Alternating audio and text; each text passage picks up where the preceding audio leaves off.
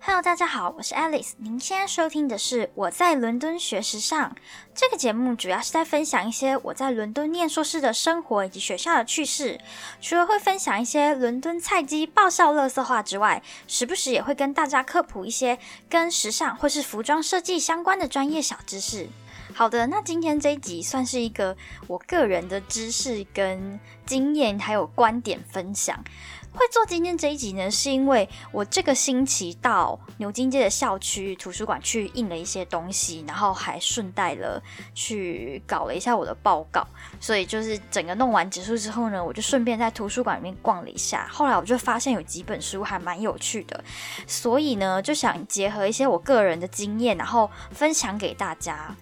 过完圣诞节之后呢，现在差不多是春季学期的开始。那现在这个时间点，也是一些预科学生准备要往下一个阶段学程申请的时间。那今天这一集的主题叫做“变态与他们的产地”，时尚设计应该要从哪里开始？这个呢，呃，是关于我个人对于时尚设计这件事情的一些想法，还有一些呃，如何去产生设计灵感的等等的这些的观点。但我想先澄清一件事情，就是我个人对于时尚设计这件事情并不是非常的强，也应该要说跟别人比起来，我应该算是不在行的那个人。简单来说，就是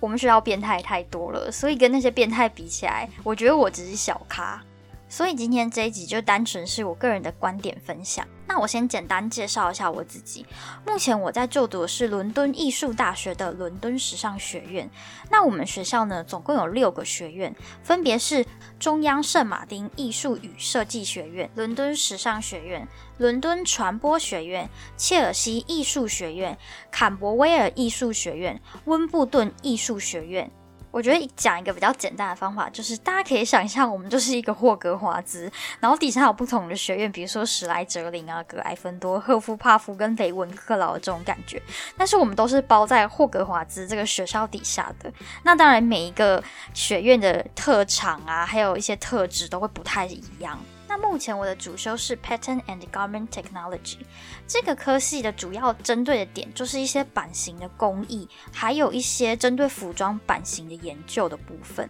那我们今天的主题呢，主要是想要跟大家分享一下，呃，我自己在学校里面呢，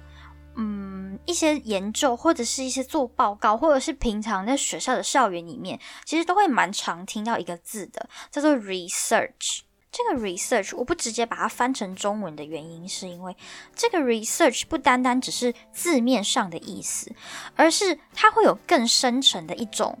观察、研究、内化跟表现的这几个意思。很多人刚刚听完那一串之后，一定会觉得，哈，这是什么鬼东西？什么啊？没错，就是这个感觉。老师就会希望你抱着这种这是什么鬼东西的这种想法，然后。从这个点开始去展开你的 research 之旅。那我们接下来就开始来讲今天的重点内容。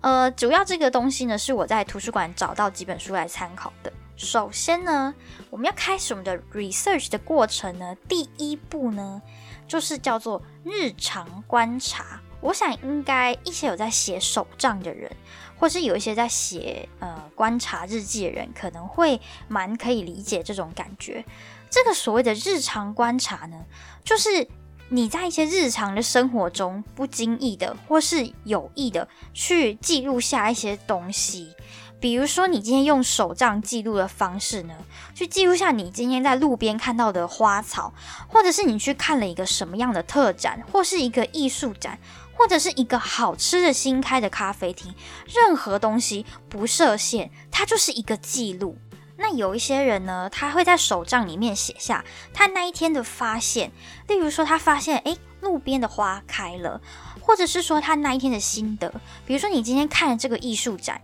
你的心里有什么样的感觉？你看到的某一幅画，你可能心里产生了哪一些共鸣？甚至有一些更高端的人会在上面涂鸦，用绘画的方式来记录这些发现。你想不到吧？这个开始就是你的 research。因为在这个过程里面，你已经观察跟记录了，你发现到了跟日常不一样的地方，或者是你感受到了跟平常不一样的心情、不一样的感觉，所以你透过写手账的方式，把你这些观察的感觉或是心得或者是照片记录下来。那我们就继续用呃写手账这个方式来做比喻，就是回到我们刚刚那个 research 的那个比喻里面。好，那我们比方说，你有一天去喝了一间新开的咖啡厅。那你刚好也有写手账的习惯，那你咖喝了他的咖啡，吃了他的糕点之后呢？你觉得天哪，这个咖啡真的是太好喝了，你再也找不到比这间还要更好喝的咖啡，你已经彻底爱上这间咖啡了。这个时候，你可能会在手账里面写下来，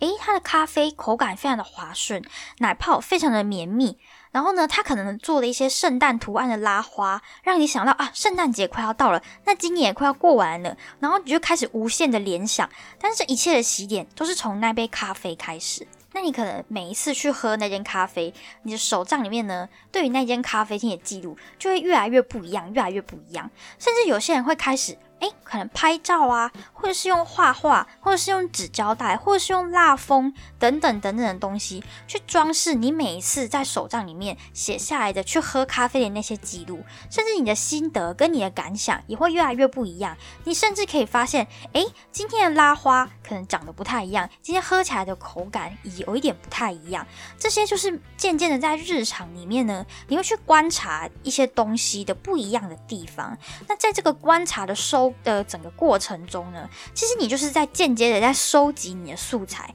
收集你的灵感，甚至你的参考资料可以是以任何的形式呈现。重点就是你开始去观察你身边的东西，而且你会开始去感受那些不一样的感觉，并且把它记录下来。好，那我们推回去刚刚的 research 里面，也就是在这些记录跟观察的过程中呢，你用不同的方式去做记录，然后你也用不同的方式去做观察，重点是。这一些东西都是你用自己的方式或者自己的观点去记录下来，跟去观察这些结果的。所以大家的本子呢，可能大家都去这间咖啡厅，但是大家画出来的观察或是记录的观察都会是不一样的，因为这些观察跟笔记里面都含有你个人的观点，还有你个人的诠释方式。那随着你慢慢的培养起这种记录的习惯呢，你渐渐就会开始发现一些。平常日常生活中的一些有趣的地方，或者是你突然间会发现你平常不会注意的地方，今天特别就注意到，或者是说，诶，你特别发现有些地方。看起来好像换个角度就会变得很有趣的样子。其实这个你已经学会第一步了，因为你渐渐的开始会发现不一样的地方，然后也会开始出现一些不一样的观点跟不一样的看法。这其实就表示说你观察的角度已经开始转换了，并不是说像呃很普通看那个花就是一个花，或是喝那杯咖啡就是喝完就结束了这种感觉。但是这个过程呢，我个人是认为这是需要时间去培养的。那么接下来呢？第二点就是探索，还有延伸你的观点。这边开始就有一点难度了，但拜托大家不要关掉，因为这个很重要，就是在整个这个过程里面最珍贵的部分。呃，大家可以上网去搜一下，说可能我们学校的学生的申请时候的作品集，或者是一些可能学校的一些作品集什么的，大家会发现，哇靠，那打开就是那个画面。有的人是很混乱的，但是你在混乱里面好像又可以找到一点脉络，但是你会看到一个循序渐进的一个过程，这个就是延伸啊，还有探索观点的一个过程。那这个过程是很有趣的，因为在这个过程里面，你最后。的稿子还没定出来嘛，所以你就会去探索各种不同的可能性，所以这也是为什么呃很多我们生我们学校的学生他作品集就是会很大一本，因为他探索过程中他可能有很多很多的想法，那他都有有把它做下来，或是有把它记录下来，所以你就会渐渐发现，诶，他过后中间的过程就是五花八门。好，那很多人一定会觉得说，那探索跟延伸，这这到底又是在讲什么鬼东西呀？这个呢，我觉得可能是。哎，你可能改变了一些颜色，改变外形，或者是再重新的咀嚼一下你之前的观察记录。那从这边开始呢，就会开始会有一些实验的东西出现。这个过程呢，我还是会想要用那个咖啡这个东西来比喻啦。吼，好，那我们接续前面的观察。你前面的手账里面，你可能发现啊，那杯咖啡真的太好喝了。但是我每次去那间咖啡厅，我都要花一两百去买那杯咖啡。然后你会觉得可能，哎，喝酒你会觉得你开始对咖啡的感觉不太一样，哎，你开开始会变成一个会品咖啡的人士喽。那这个时候你就会开始觉得，嗯，好，那我也要来在家里泡泡看。那你这时候是不是会开始会想说，哎？那我那一天喝的那间咖啡厅，它是用什么豆子去泡的？然后它的牛奶呢，又是什么牛奶？然后你就收集完这些材料之后呢，你就会开始泡第一杯咖啡。第一杯咖啡泡完之后，你就会觉得很满意，你就觉得啊，天呐，我终于人生自己泡第一杯咖啡。结果喝下去，Oh my God，tastes like shit。这时候你就会开始想，我到底哪里做错了？那你就会开始反省，就会开始思考说，哦，我可能就是。咖啡啊，可能泡的方式不对，或者是我牛奶怎么样怎么样的，所以这杯就是失败，整个翻车。接下来你就会怎么样呢？开始泡第二杯、第三杯，然后一直泡，一直改，一直泡，一直改。终于你泡到第八百杯，你咖啡都已经喝到快心悸死了，你终于泡一杯 OK 的咖啡了。这时候你是不是已经非常有心得了？因为你已经老司机啦，你也知道为什么你前面会翻车的原因了。这时候可能你的拿铁已经泡到炉火纯青了，那你当然不会满意于现况，一定你会想要再挑战别的口味，所以你就会开始思考，诶，我要加什么东西？比如说，可能我要加香草啊，加巧克力，还是要加柠檬？你开始就会想要变换一些新花样。再接下来，你就会开始思考，你想要用咖啡做创意料理，你可能会想要拿咖啡呢去做饼干，或者做蛋糕，或者是跟一些无为某为的东西结合，不然就是加一些有趣的东西在你的咖啡里面。那这个时候，你原本的那一杯咖啡，是不是它就得到了延伸？而且因为你改变了口味，或者是做你一些创意料理，你开始就有探索的这个过程，就是这个意思。那么综合以上这个比喻，还有这个逻辑结合之后呢，你就可以把你这些观察记录跟时尚设计结合啊，跟美术结合啊，跟摄影结合，或者是跟雕塑。亦或者是跟你任何的专业去做延伸，这个时候呢，你就会发现这个延伸的感觉是很有趣的，因为在这个观察还有延伸的过程中，你是亲自去参与这个过程，所以你就会特别的有感。就像你知道，你泡了第一百杯咖啡之后，你就会知道为什么前面二十杯会翻车的原因，因为你会不断的去尝试，不断的去实验这个过程。那接下来你就会发现，在这个延伸的感觉你掌握住了之后，你的东西就可以无限的延伸，甚至还可以跟任何的实验的过程结合在一起。所以实验跟延伸的过程是非常非常重要的。它不仅仅是显现出你平常的观察还有想象力之外，它其实也会显现出一些你的执行力啊，或者是一些你对工艺的一些特殊的手法。或者是说你怎么样去转换这个材质，变成你心目中想要的那个样子？比如说，我可能最近我做一个做大半 pattern research，那我可能先有一个感兴趣的主题之后呢，我会先去图书馆找一些资料，找一些书或者找一些图，然后我可能看完这些书之后呢，这边很重要哦，你不是去抄书上的东西，而是说你要去有一个消化跟内化的这个过程。接下来你要用你自己的方式去诠释，比如说你可能用 AI，或者是用一些软体去把这个图稿呢画成版型，或者是说你可能截取一个部分，然后你用你自己的方式去做延伸。那我可能再把它做一个小版之后把它输出，输出完之后我会先印一小份，先试试看这个做在服装上版型是不是行得通，你需不需要调整？那在这个过程中，你一定不可能第一版就会是做好的。你一定是边做边修，边做边修，然后你到这个过程之后呢，你就会发现你会一直不断的尝试，你试到一半莫名其妙这个东西它自己就变形了，因为在你在。把这个东西转换到服装上面之后，它就不会是原本的样子。它虽然会保有原本那个参考对象的外形，但它的一些轮廓会改变成适合你现在可能人台的样子。那接下来你可能就会越往越来越往奇怪的方向发展，所以你就不断的又会再进入这个循环，你会再画、再输出、再修，然后再试，你就会一直无限的 loop，直到你的作品满意为止。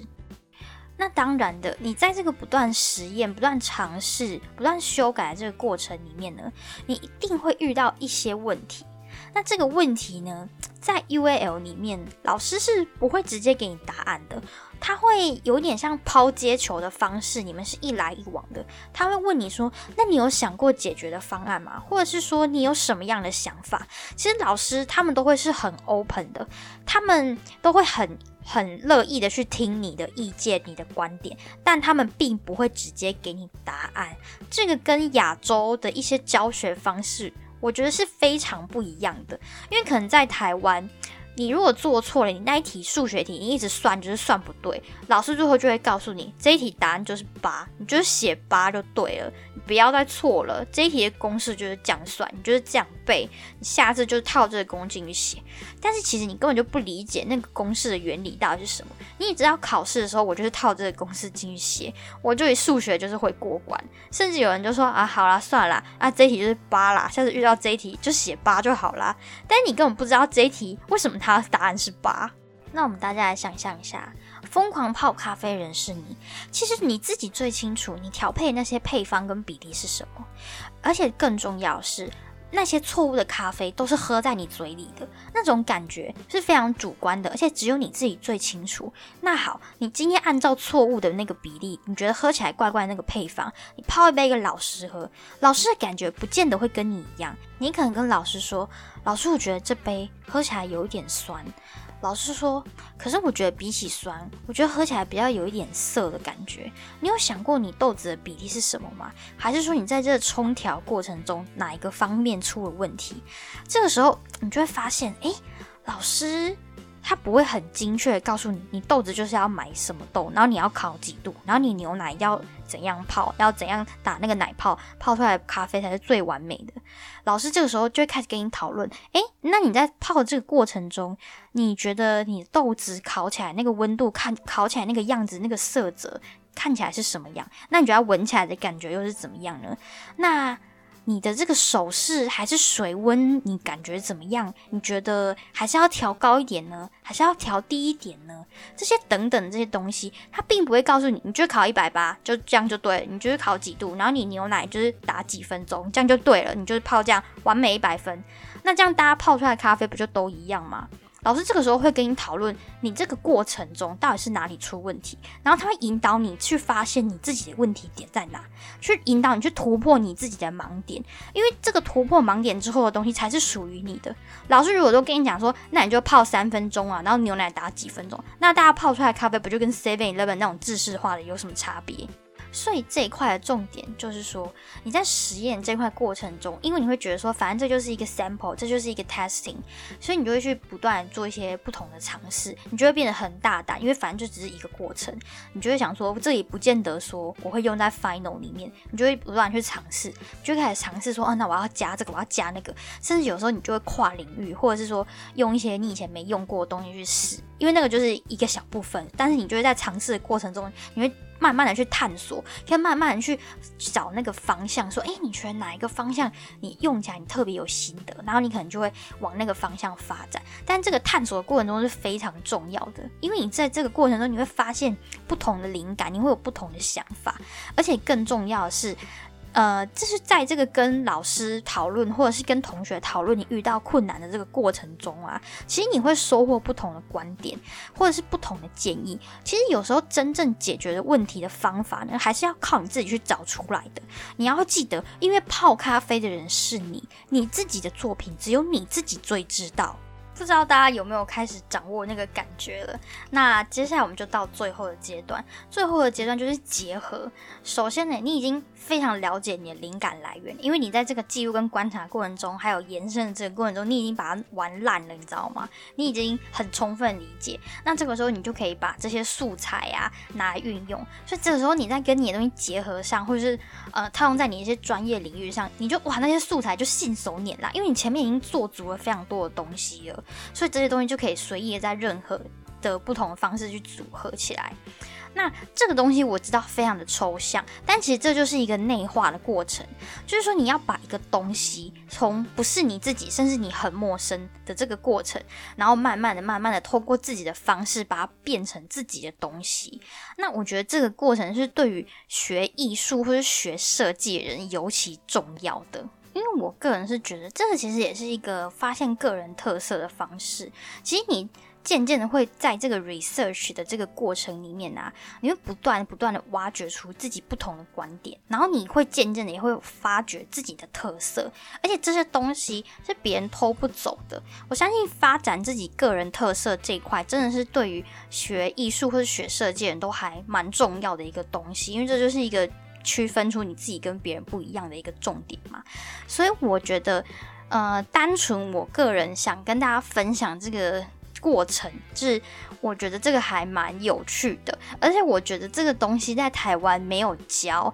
其实这个过程是很冗长，而且也很痛苦的，因为在这个挖掘的过程里面，你会不断的自我怀疑，因为你会不断的犯错，所以你就会一直有这个碰壁，还有这个瓶颈，一定要度过。但是我个人是觉得这个是没办法避免的，因为这是一个实际成长的一个过程。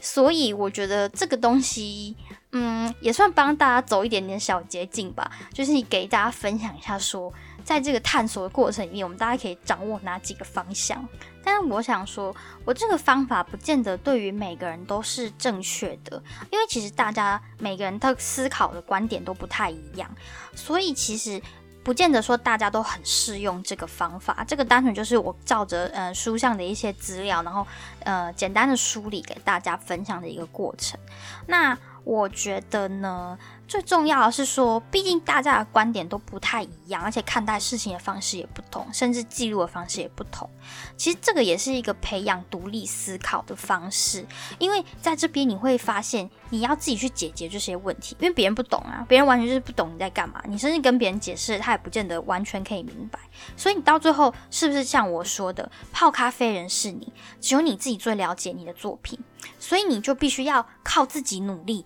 去找出那个突破口。但是我有一点是可以非常肯定的告诉大家的，就是时尚设计这件事情，不是你一直画服装画就可以解决的。就算你画一千张，你画的再美再有创意，但是没有这些研究的过程，在我们学校这边是这是不管用的，因为老师非常重视这个过程，因为他觉得你。整个最精华的部分，就是在你这个探索的过程里面，每个人的创意啊，或是每个人的思路，都会在这个过程里面去呈现出来。我个人认为呢，因为大家眼里看到的世界都是不一样的，所以我们必须要透过记录跟研究的这个过程呢，去告诉别人我眼里的世界是长什么样子，甚至于我对这个世界的看法是什么样的。但我觉得这个没有对错，因为这个其实永远也都没有正确答案。